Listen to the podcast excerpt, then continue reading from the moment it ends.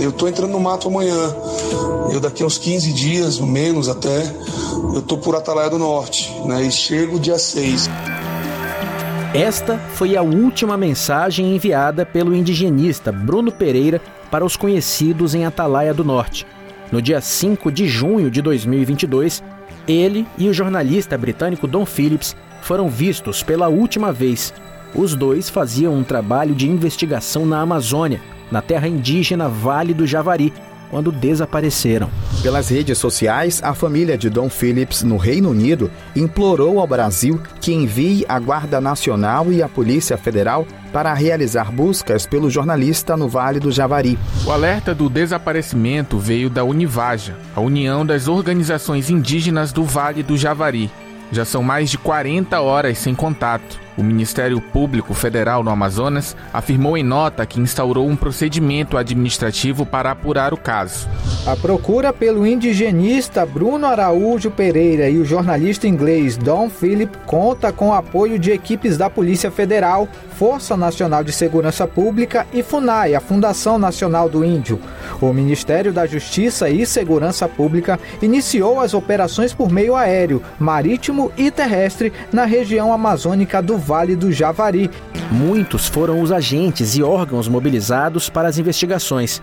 Dias apreensivos em busca de qualquer vestígio que pudesse indicar o que aconteceu com os desaparecidos. A cada avanço da polícia, as descobertas eram a notícia do dia.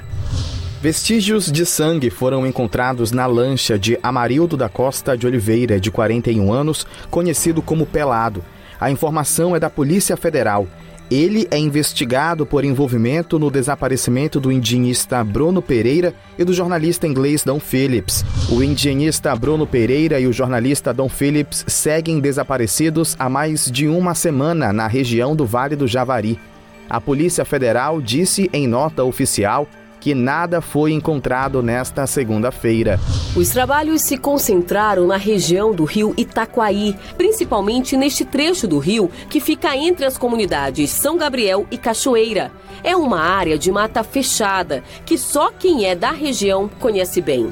No mesmo local, no fim de semana, foi encontrada uma embarcação esta lona azul e pertences dos dois desaparecidos, como um cartão de saúde de Bruno Pereira e a mochila de Dom Philips, que estava amarrada em um galho de árvore e parcialmente submersa. O material foi encontrado no domingo e encaminhado para a perícia. A Fundação Nacional do Índio segue sendo criticada por entidades indígenas até que vestígios foram encontrados. Restos mortais foram achados cerca de 3 quilômetros de distância de onde itens pessoais do indigenista e do jornalista haviam sido encontrados. Os remanescentes humanos, incluindo um estômago, serão encaminhados para a perícia em Brasília.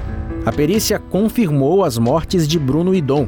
Os principais suspeitos presos à época foram Amarildo da Costa de Oliveira, o Pelado, Ozeneida Costa de Oliveira dos Santos e Jefferson da Silva Lima, o Pelado da Dinha.